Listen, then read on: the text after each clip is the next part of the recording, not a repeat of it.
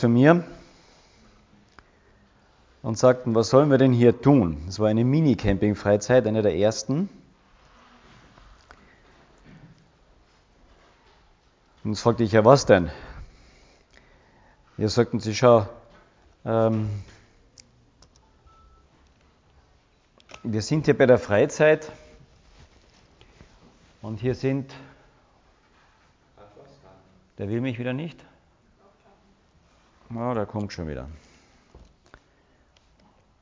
Sucht er, sucht er nicht. Und sagte, schau, wir sind hier bei der Freizeit. Der eine Bursche, der mit ist, der ist noch so jung. Der andere ist bereits verliebt. Und dann ihr seid schon verheiratet und der nächste, der ist so schier. Was sollen wir denn machen? Und manchmal geht es uns so, dass wenn wir die Auswahl anschauen, die wir gerade sehen, denken, Herr, was hast du mit mir vor? Ist es doch besser, Single zu bleiben? Und nachdem hier mein Computer immer noch nicht geht, werde ich wahrscheinlich wieder Hilfe in Anspruch nehmen müssen.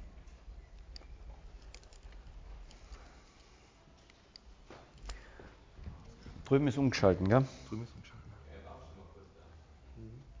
Er war schon kurz da? Das ist ja ein Kerl, das.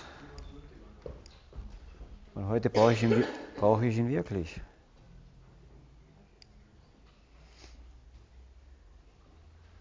Also meines, ich kenne das, es ist immer wieder dann, wenn es wichtig ist,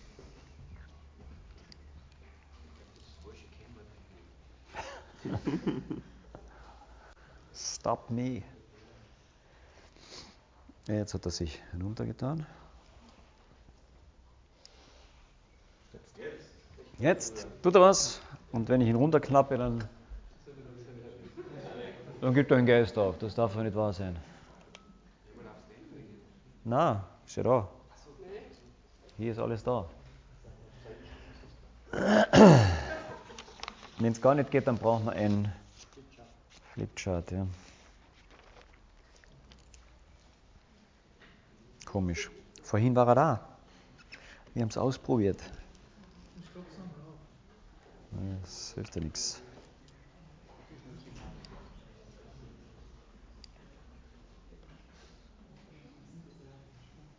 Na,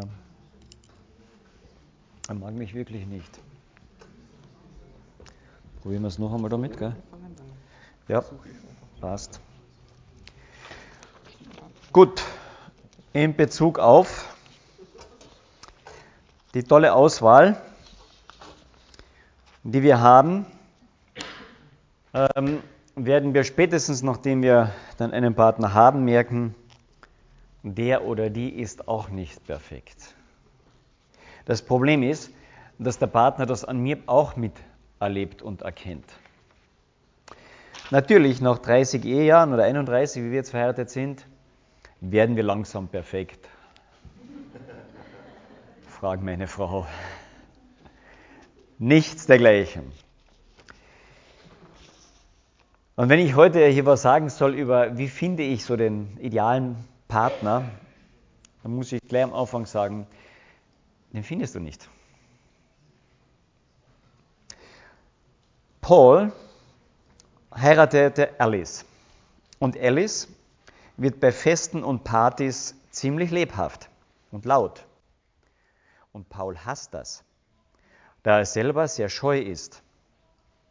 Aber wenn Paul Susan geheiratet hätte, dann wären er und Susan in Streit geraten, noch bevor sie zu der Party gekommen wären. Und zwar deswegen, weil er immer spät ist. Und Susan hasst es, wenn man sie warten lässt. Sie meint, dass Pünktlichkeit doch eine Selbstverständlichkeit ist und an diesem Punkt ist sie sehr sensibel. Aber Paul empfindet ihre Beschwerde darüber als Versuch, ihn zu beherrschen. Und an dem Punkt ist er sehr sensibel.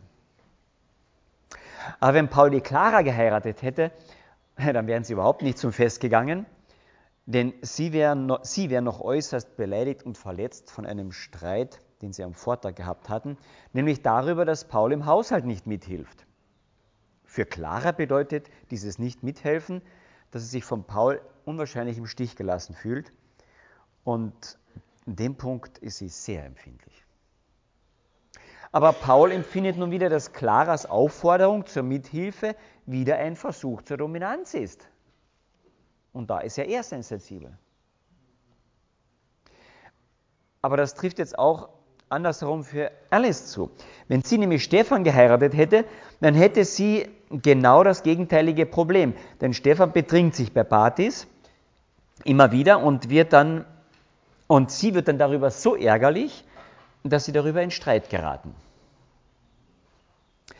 Wenn sie aber Louis geheiratet hätte, dann hätten Louis und sie das Fest genossen.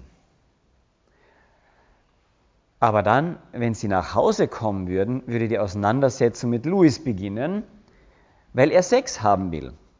Da er immer, wenn er sich nach Nähe sehnt, Sex möchte.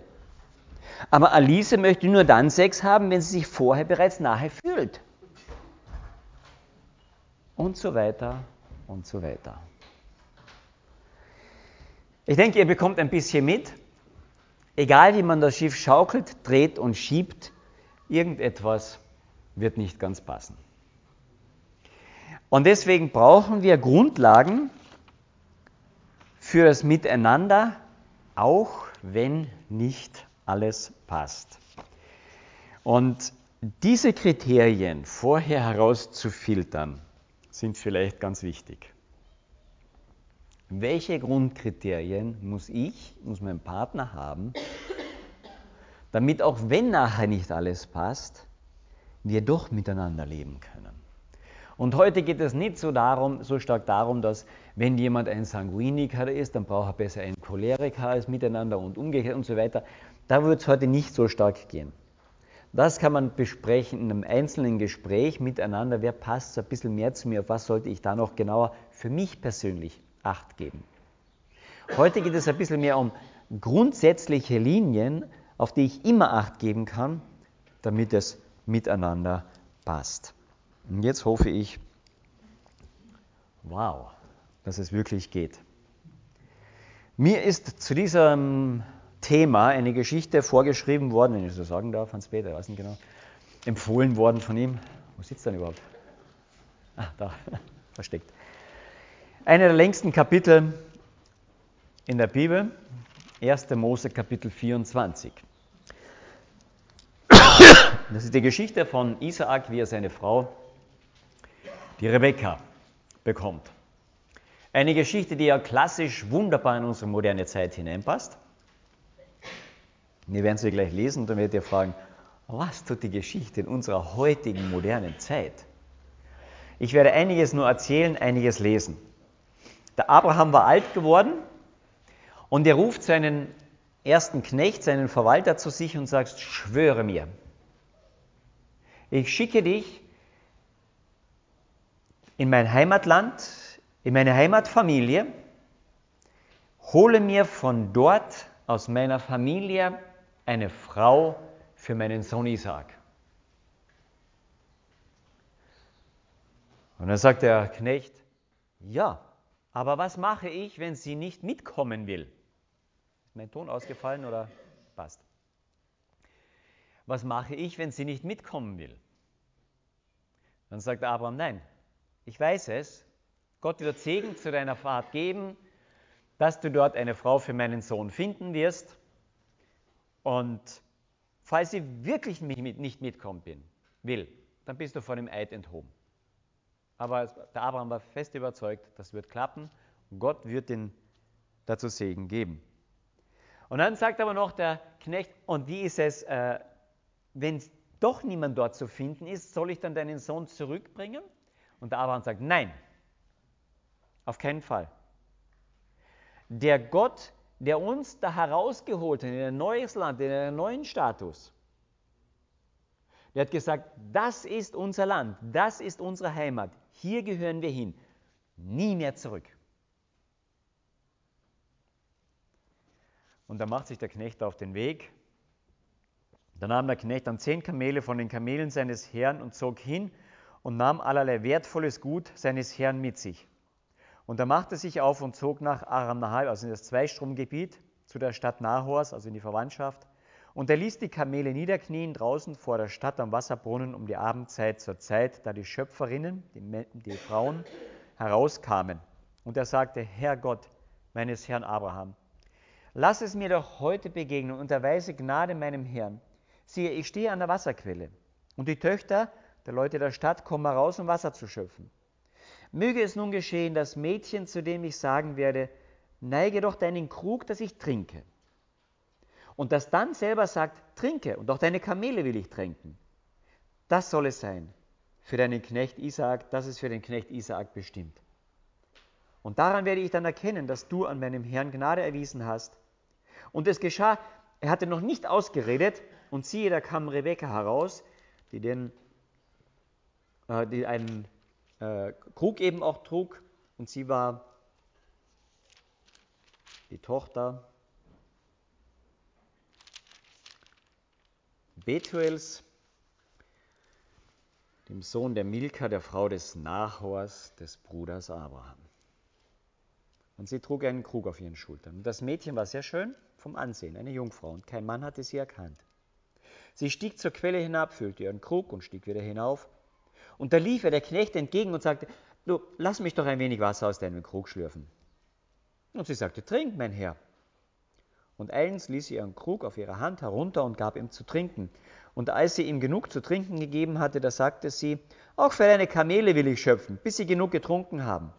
Und sie eilte und goss ihren Krug aus in die Tränkrinne, lief noch einmal zum Brunnen, um zu schöpfen, und schöpfte so für seine Kamele. Und der Mann aber sah ihr zu, schweigend, um zu erkennen, ob der Herr seine Reise, seine Reise würde gelingen geben. Und es geschah, als die Kamele getrunken hatten, da nahm der Mann einen goldenen Ring, einen halben Scheckel von Gewicht und zwei Spangen für ihr Handgelenke, zehn Scheckel Gold ihr Gewicht, und er sagte, wessen Tochter bist du? Sage es mir doch. Gibt es im Haus deines Vaters Platz für uns zum Übernachten? Da sagte sie zu ihm, ich bin die Tochter Betuels, des Sohns der Milka, den sie dem Nahor geboren hat. Und sie sagte zu ihm, sowohl Stroh als auch Futter habe ich, ist bei uns im Mengen und auch Platz zu übernachten. Da verneigte sich der Mann und warf sich nieder vor dem Herrn und sprach, Gepriesen sei der Herr, der Gott meines Herrn Abraham, der seine Gnade und Treue gegenüber meinem Herrn nicht hat aufhören lassen mich hat der Herr den Weg zum Haus der Brüder meines Herrn geführt. Und das Mädchen lief voraus und bereitet alle das Haus vor und dann kommt er in das Haus hinein und wird gastfreundschaftlich bewirtet. Und als er sich zu Tisch setzt, sagt sie, iss, trink, wir haben genug. Und da sagt er, nein. Ich kann auch nicht trinken. Ich muss erst eine Sache loswerden. Und dann erzählt er diese ganze Geschichte dem, dem Bruder, dem Eltern von der Rebecca, was da draußen passiert ist. Und dann fragt er die Familie, wie seht ihr das? Seid ihr einverstanden damit? Und dann sagt die Familie, was können wir da tun dagegen? Wir sind nicht dagegen. Von unserer Seite wäre das okay. Und er möchte am nächsten Tag auch wieder zurückreisen. Und dann sagt die Familie erst, oh, na, na, na, ich weiß nicht, Vorsicht, ja, so. Gib mir doch noch Zeit. Aber etwas, was alttestamentlich in der damaligen Zeit fast ungewöhnlich ist, sie sagen, na, lasst uns die Rebecca befragen.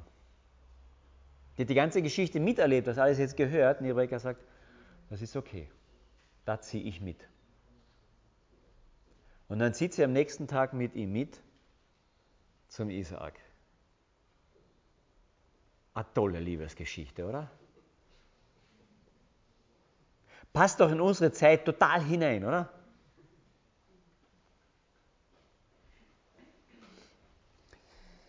Ja, vielleicht der Stil nicht ganz, gell? Aber Prinzipien, die drinnen sind, die können wir uns herausleiten. Und die sind jetzt sehr wichtig. Und ich möchte ein paar Sachen dazu aufzeichnen. Ihr wisst, dass ich kein Künstler bin Aber wenn man das ein bisschen mitzeichnet, dann merkt man sich einige Sachen leichter. Ich möchte anfangen mit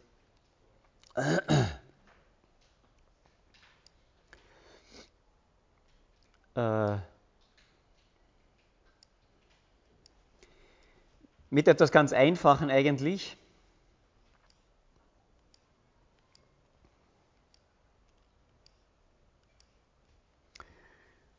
Ähm, wir werden in diese Welt gesetzt und jemand anderes ist für uns 100% verantwortlich. Oder? Das sind normalerweise unsere Eltern oder unsere Mutter, Großeltern und sind auch hundertprozentig für Nähe und Versorgung verantwortlich. Kein Baby könnte auf der Welt wenn es neu geboren ist, alleine überleben. Ja? Und dann wissen wir, dann ändert sich das hoffentlich ein bisschen. Gell? Von einer hundertprozentigen Verantwortung wächst es herunter, das wird kleiner, bis irgendwann ich hier unten stehe und selbst Verantwortung übernehmen kann für mich. Bitte? Ein Schluck. Gerne bin leider nicht ganz so gut beieinander. Und selbst 100% Verantwortung für sich übernehmen kann, hoffentlich. Und sich selbst ein Stück versorgen kann, hoffentlich. Und das eine Zeit lang auf dieser Ebene gelernt habe und irgendwann steht man dann hier vor einem neuen Punkt, weil mir dort jemand begegnet.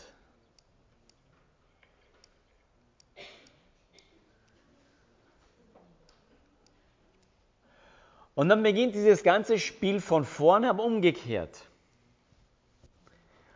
Jetzt lernen wir hier auf dieser Seite wieder Verantwortung für jemanden zu übernehmen, für einen anderen und Nähe und Zärtlichkeit, die ganze Versorgung auch, zu übernehmen. Und jetzt sollte das Ganze möglichst parallel wachsen. Ja? Wenn Verantwortung übernommen wird, Händchen halten. Ich weiß schon, es gibt diesen Trick auch mit diesem Stolpern und dann schnell Hand halten. Ja, das haben wir heute gehört. Ich finde den genial. ähm, und trotzdem Verantwortung, dass sie nicht hinfällt natürlich. Und Zärtlichkeit gleichzeitig großartig. Sollte parallel laufen. Und irgendwann wird 100% Verantwortung für den anderen übernommen und dann kann auch 100% Zärtlichkeit, dann gehöre ich dem anderen mit mir Leib und Seele. Und das ist für die Bibel der Eheschluss. Toll, dass dieses Dreieck sich noch weiterentwickelt. Das hört dort nicht auf die Liebe, als wir geheiratet haben,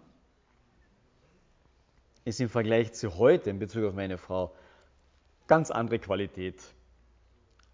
Und die ist über 100 Prozent hinaus. Die hat mir auch schon viel mehr gekostet. Gell? Deshalb wird meine Frau auch immer wertvoller. Aber wohin soll sich denn das Ganze entwickeln?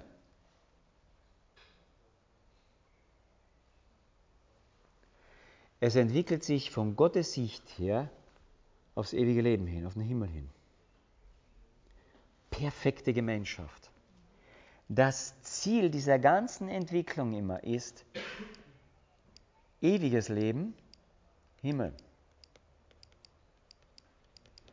Und jetzt sind wir, naja, man kann es lesen. Und jetzt sind wir bei unserer Geschichte. Abraham sagt, hole mir jemanden aus meiner Familie. Altes Testament. Neues Testament. Wenn einer in einem neuen Land ist, wiedergeboren ist, Christ geworden ist, einen neuen Status bekommen hat, wer ist seine Familie? Die Bibel sagt ganz klar, wer sind deine Brüder und Schwestern? Die anderen Christen. Und das ist im Alten Testament bei Abraham schon bei der ersten großen Liebesgeschichte fixiert. Hol jemand aus meiner Familie. Warum? Wegen der Richtung. Weil es gibt ja auch die andere Richtung. Das ist der ewige Tod. Die Bibel bezeichnet es mit Hölle. Und jetzt stell dir vor, du übernimmst Verantwortung auf der Verantwortungsschiene und volle Zärtlichkeit, volle Verantwortung auf der körperlich-seelischen Schiene. Und die geht in zwei verschiedene Richtungen.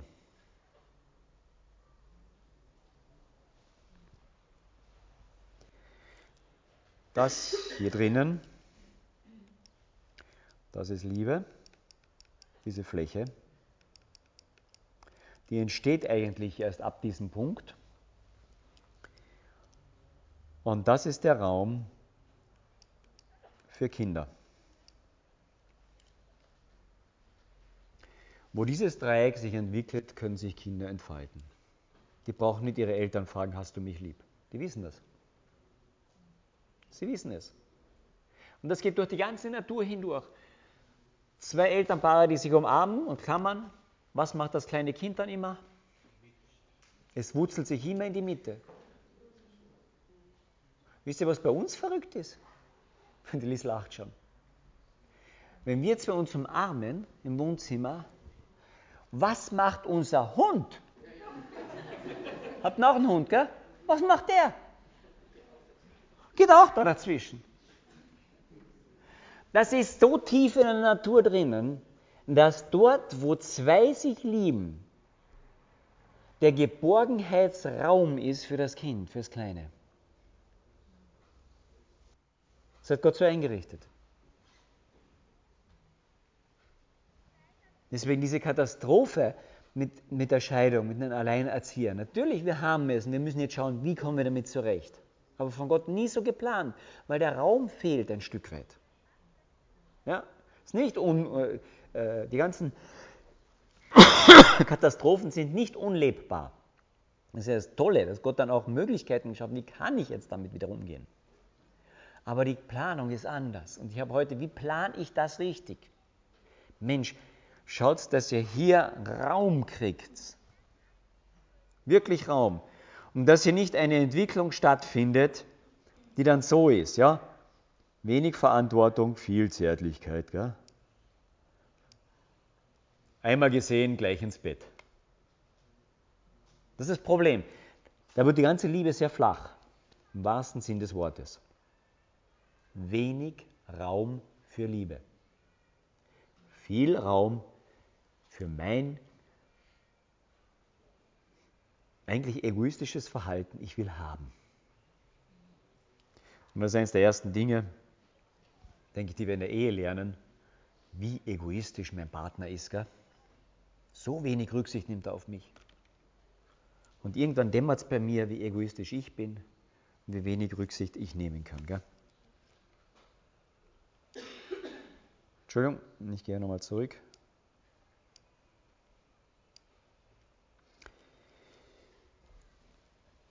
Hole jemanden aus meiner Familie. Ist das klar mit den Fällen? Die erste, das erste Kriterium, die gleiche Richtung zu haben. Ist ja eigentlich logisch. Oder?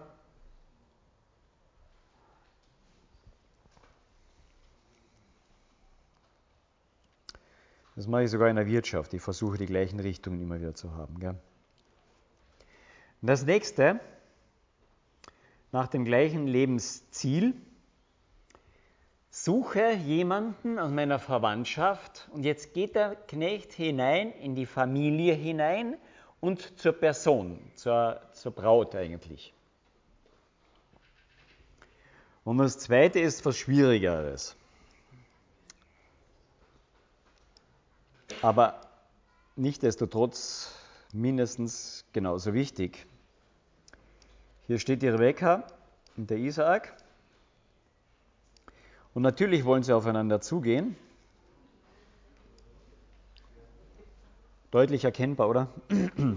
Also es ist kein Marienkäfer und sonst was. Aber was, was wir alle wollen und suchen, ist natürlich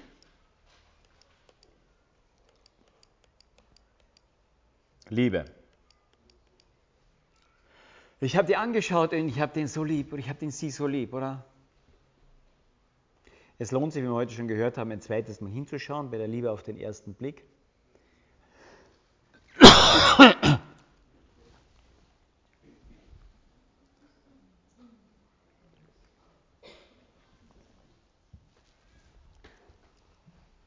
Denn die Liebe hat immer eine Grundlage, eine Basis. Wisst ihr, wenn Paare zu mir kommen und es alles am Auseinandergehen ist und vor, ja, und warum wollt ihr auseinandergehen? Kommt immer die sagen, ja, ich liebe sie nicht mehr oder ich liebe ihn nicht mehr. Und dann frage ich ja, was, was ist das, die Liebe, diese Art, diese Liebe? Dann kommt immer raus, ja, ich, ich habe kein Gefühl mehr für sie. Ich habe kein Gefühl mehr für ihn.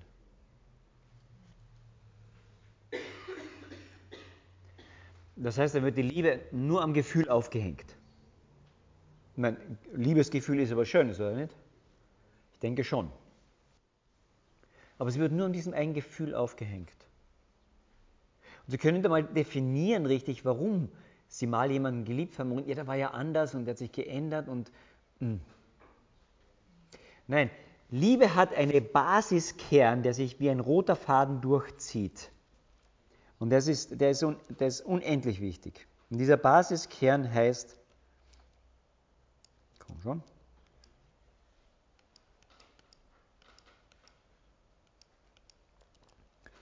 Wert und Wertschätzung.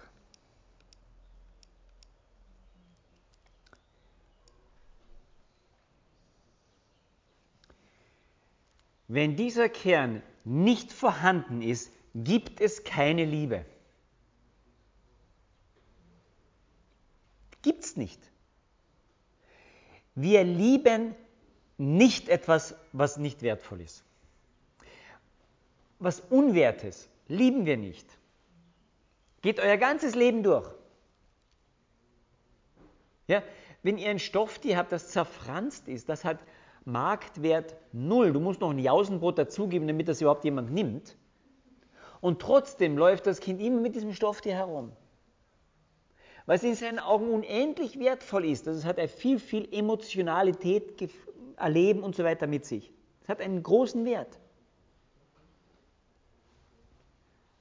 Aber ich habe noch nie jemanden erlebt, der zu mir zu Besuch kam und hinten vor unserer Tür steht eine große Mülltonne, der als erstes zur Mülltonne geht und es umarmt und sagt, wow, ich liebe Müll. Schön, dass er das öffentlich hingestellt hat. Deckel auf, ich liebe das Ding. Das ist idiotisch. Ich habe es reingeschmissen, die Sachen, weil sie nichts mehr wert sind. Blöderweise sind dann öfters Dinge drin, meine Kinder machen das auf, dann kommt alles wieder raus, gell, was man gerade entsorgt hat. Weil für sie das einen Wert hat. Aber bitte nehmt mir das ab, geht alles durch in eurem Leben. Ich liebe etwas, was keinen Wert hat, nicht. Ich liebe es nicht. Ich liebe nur etwas Wertvolles.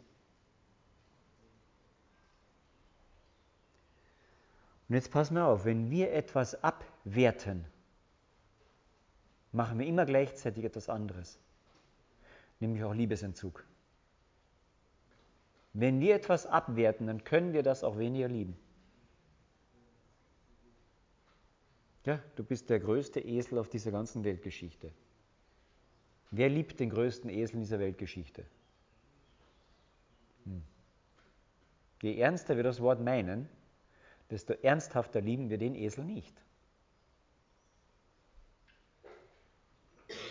Wert und Wertschätzung ist das zentrale Thema, um lieben zu können.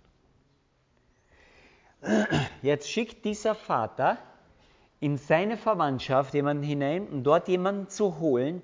Und der Sohn steht dabei, vertraut diesem Vater, dass er was ganz Gutes für ihn tut. Er weiß, dieser Vater ist für ihn. Hier läuft intern schon eine große Wertschätzung. Das ist das eine. Und das zweite ist, dass dieser Sohn eine große Hochachtung hat vor seiner zukünftigen Frau, die er noch nicht einmal kennt. Wo beginnt die Liebe?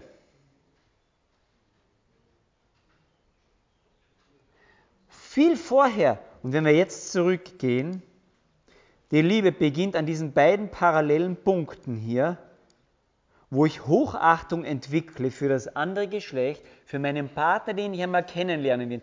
Der ist wertvoll, das weiß ich.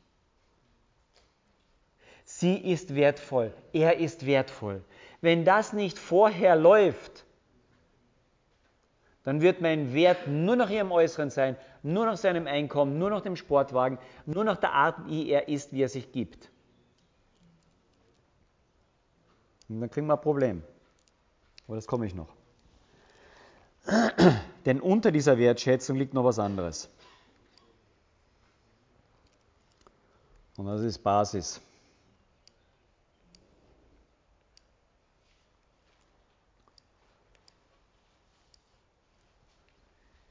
Unter dieser Wertschätzung, weil mir etwas so wertvoll ist, mache ich einen Bund. Echt? Liebe Leute, wenn ich so zwei Goldklumpen, ja, zwei Kilo Gold zu Hause habe, und dann kommt jemand bei der Tür vorbei, macht mir schöne Augen und ist sehr nett und sagt, du, ich verwalte diese Goldklumpen für dich. Dann sage ich, natürlich, du hast sie. Und jeder, der zuschaut, sagt, der hat einen Schuss. Was ich mache ist, ist der andere vertrauenswürdig? Hat er überhaupt die Fähigkeiten, damit richtig umzugehen? Oh ja, hat er, habe ich gemerkt. Und je seriöser der andere auch ist, desto eher setzen wir uns hin, machen einen guten Vertrag über die Rückzahlung, was habe ich davon, was hat er davon, wie läuft das Ganze, wie läuft das Ganze ab. Wenn ich das schon mit zwei Goldklumpen mache, die sicherlich wertvoll ist, warum mache ich das nicht mit meinem Leben, was ich jemandem anderen schenke?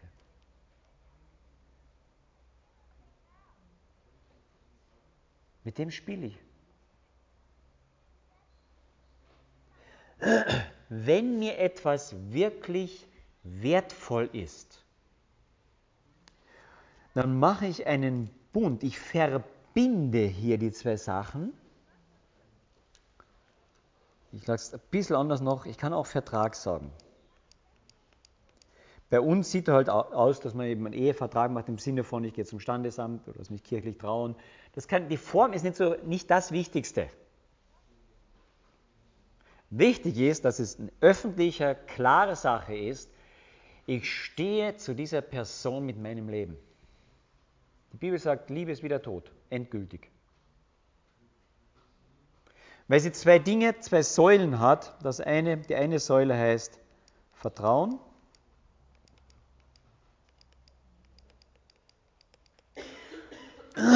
Und die andere Säule, und jetzt muss ich euch leider etwas enttäuschen, die heißt Commitment.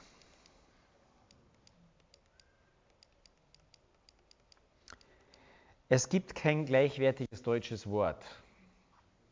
Es heißt eigentlich so viel wie Verpflichtung, Bindung. Das ist das Eheste, was da dran kommt. Ja? Also eine Verpflichtung, Bindung. Ups, da hat sich gleich verabschiedet. Bindung. Ähm, wir haben sowas ein bisschen in der, in der Geldwirtschaft, ein Wechsel wenn ich einen Wechsel eingehe, das ist eine absolut verbindliche äh, Geldgeschichte, wer sich da ein bisschen auskennt. Das ist ein bisschen das Wort auch. Commitment ist im Englischen.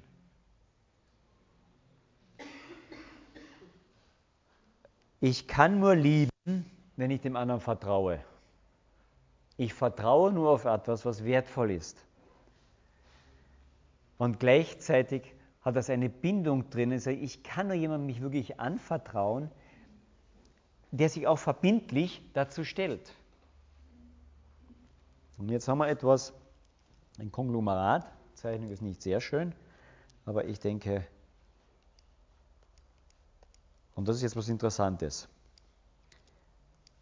Bei der Geschichte vom Isaak und vom, äh, vom, von der Rebekka, was wird als erstes dort geschlossen?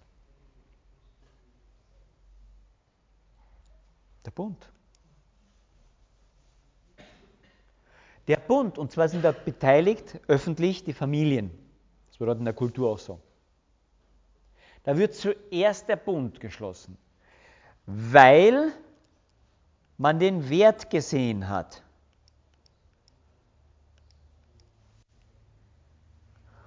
Und da heraus, da herauf wächst, naja, das mag ich nicht mehr, wächst die Liebe. Die wächst von unten nach oben, nicht von oben nach unten. Was heißt das für uns? Ich schaue aus nach jemandem, der das gleiche Ziel hat aus der gleichen Verwandtschaft kommt. Sein Ziel ist ewiger Bund, ewiges Leben, ewige tolle Gemeinschaft. Das Zweite, ich schaue nach jemandem aus, der bundesfähig ist, der vertragsfähig ist. Und das ist kein schlechtes Kriterium. Wenn man sich jemanden ausschaut, das ist, eine, eine nette Person, das ist eine tolle Person. Aber ist die Person von ihrem Charakter vertragsbundesfähig? kann die wirklich dazu stehen, einen, einen Vertrag abzuschließen, der, der über alles drüber geht? Die zweite Frage, bin ich schon dazu fähig?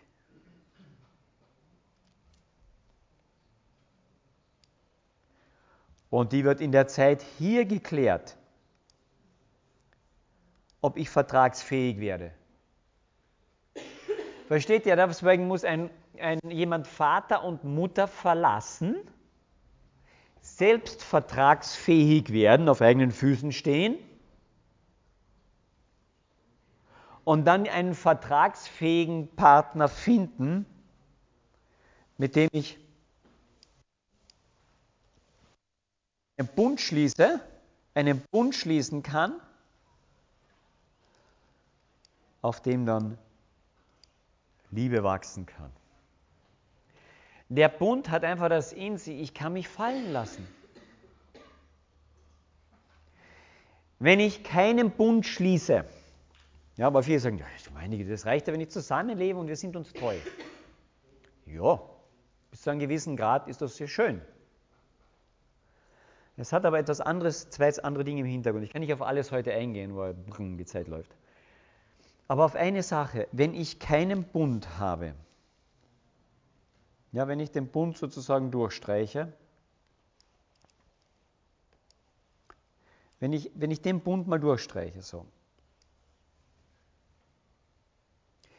dann bin ich darauf angewiesen, dass ich andauernd dem anderen klar machen muss, ich bin noch wertvoll. Und ich muss immer wieder klar dem anderen, ich bin ja noch wertvoll für dich und das liebst du mich ja, gell? Ich bin immer daran, anderen noch zu zeigen, ich bin immer noch nett und ich bin immer noch sexy und ich verdiene immer noch genug Geld und ich werde den nächsten Sportwagen nach Hause bringen und ich, ich höre dir auch immer noch zu. Ich bin unwahrscheinlich in diesem Stress, meinen Wert die ganze Zeit unter Beweis zu stellen. Habe ich den Bund geschlossen und der andere ist darauf eingestiegen, weil ich in seinen Augen grundsätzlich so wertvoll bin, kann ich mir zurücklehnen und sagen, ich muss das nicht dauernd beweisen. Der andere hat ja den Bund mit mir geschlossen, weil ich in seinen Augen so wertvoll bin. Ich kann viel gelassener lieben. Der Bund ist deswegen so wichtig, weil ich darauf wirklich erst lieben kann, mich fallen lassen kann. Ganz besonders für die Frau ist das so wichtig. Diese Sicherheit zu haben, ich kann mich fallen lassen, ich bin in den Augen des anderen wertvoll. Und er hat ein Leben lang, in guten wie in bösen Tagen, in Gesundheit, in Krankheit, ob ich arm oder reich bin, ich bin wertvoll in seinen Augen.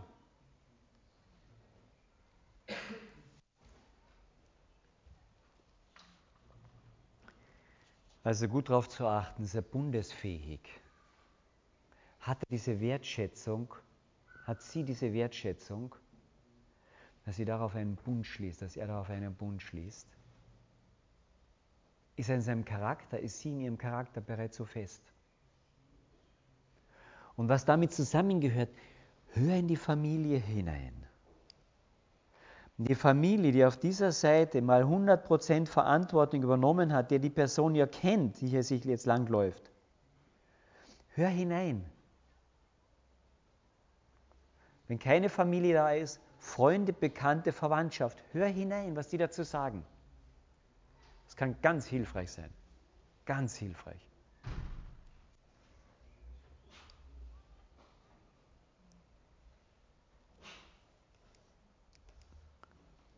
Das Zweite, was mit der Bundessache zu tun hat, ist, der Bund macht etwas exklusiv.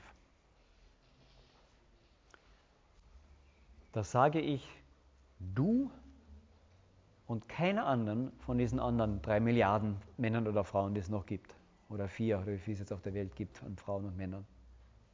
Aus diesen Milliarden habe ich dich auserwählt. Exklusiv.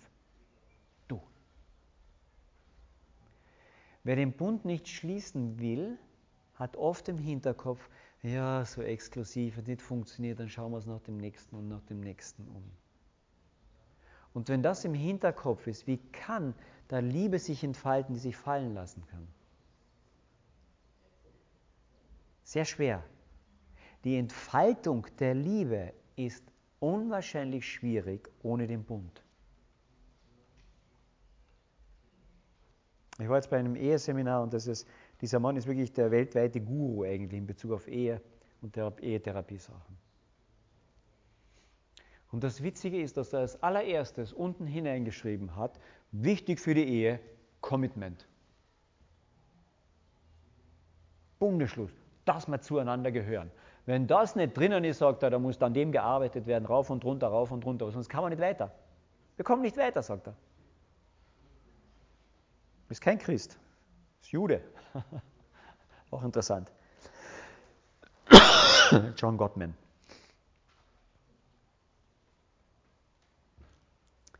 Der Bund. Wisst ihr, was da so toll ist? Das ist das Evangelium.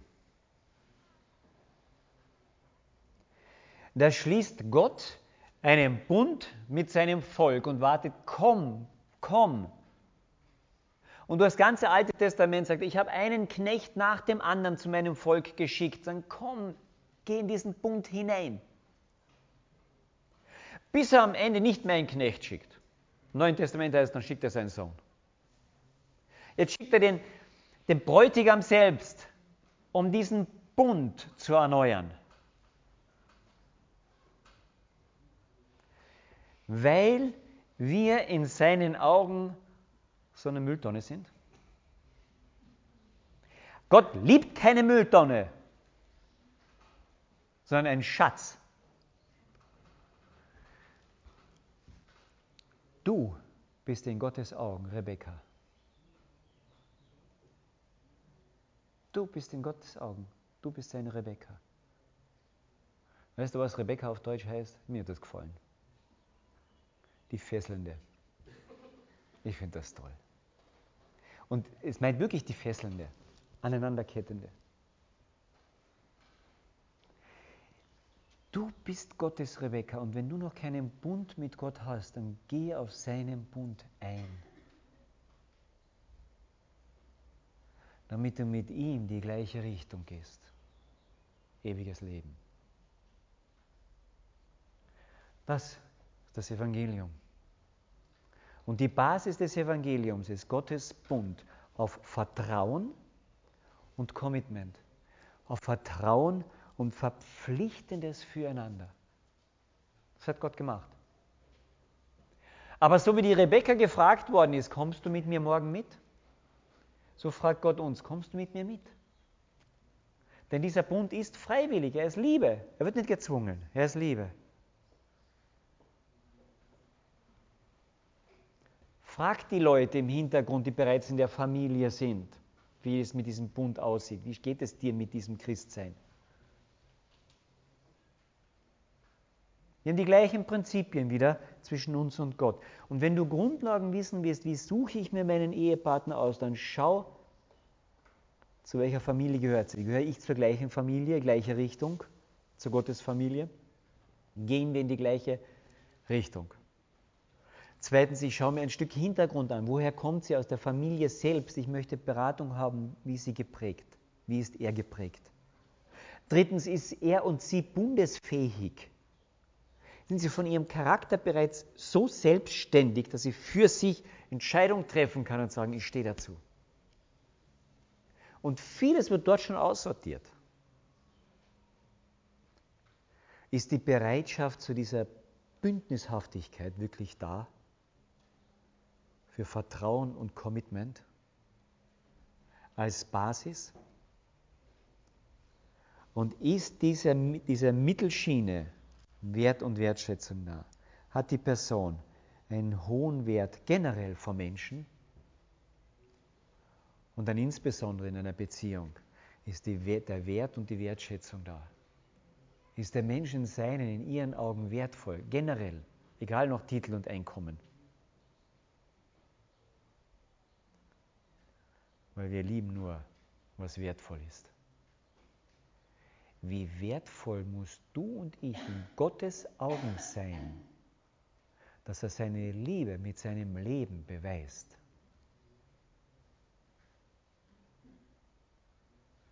Liebe ist letztlich wieder tot. Ich gebe mein Leben in die Hand des anderen.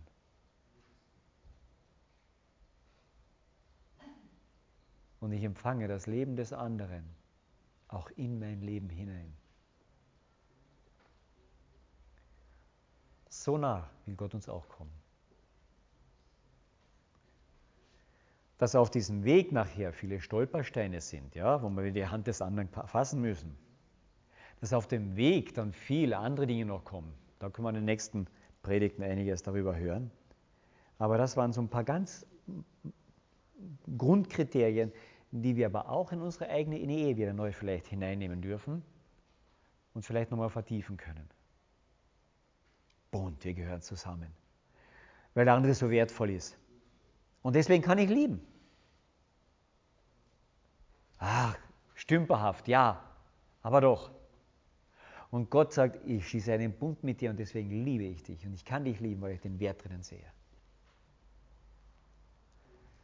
Beten wir nach.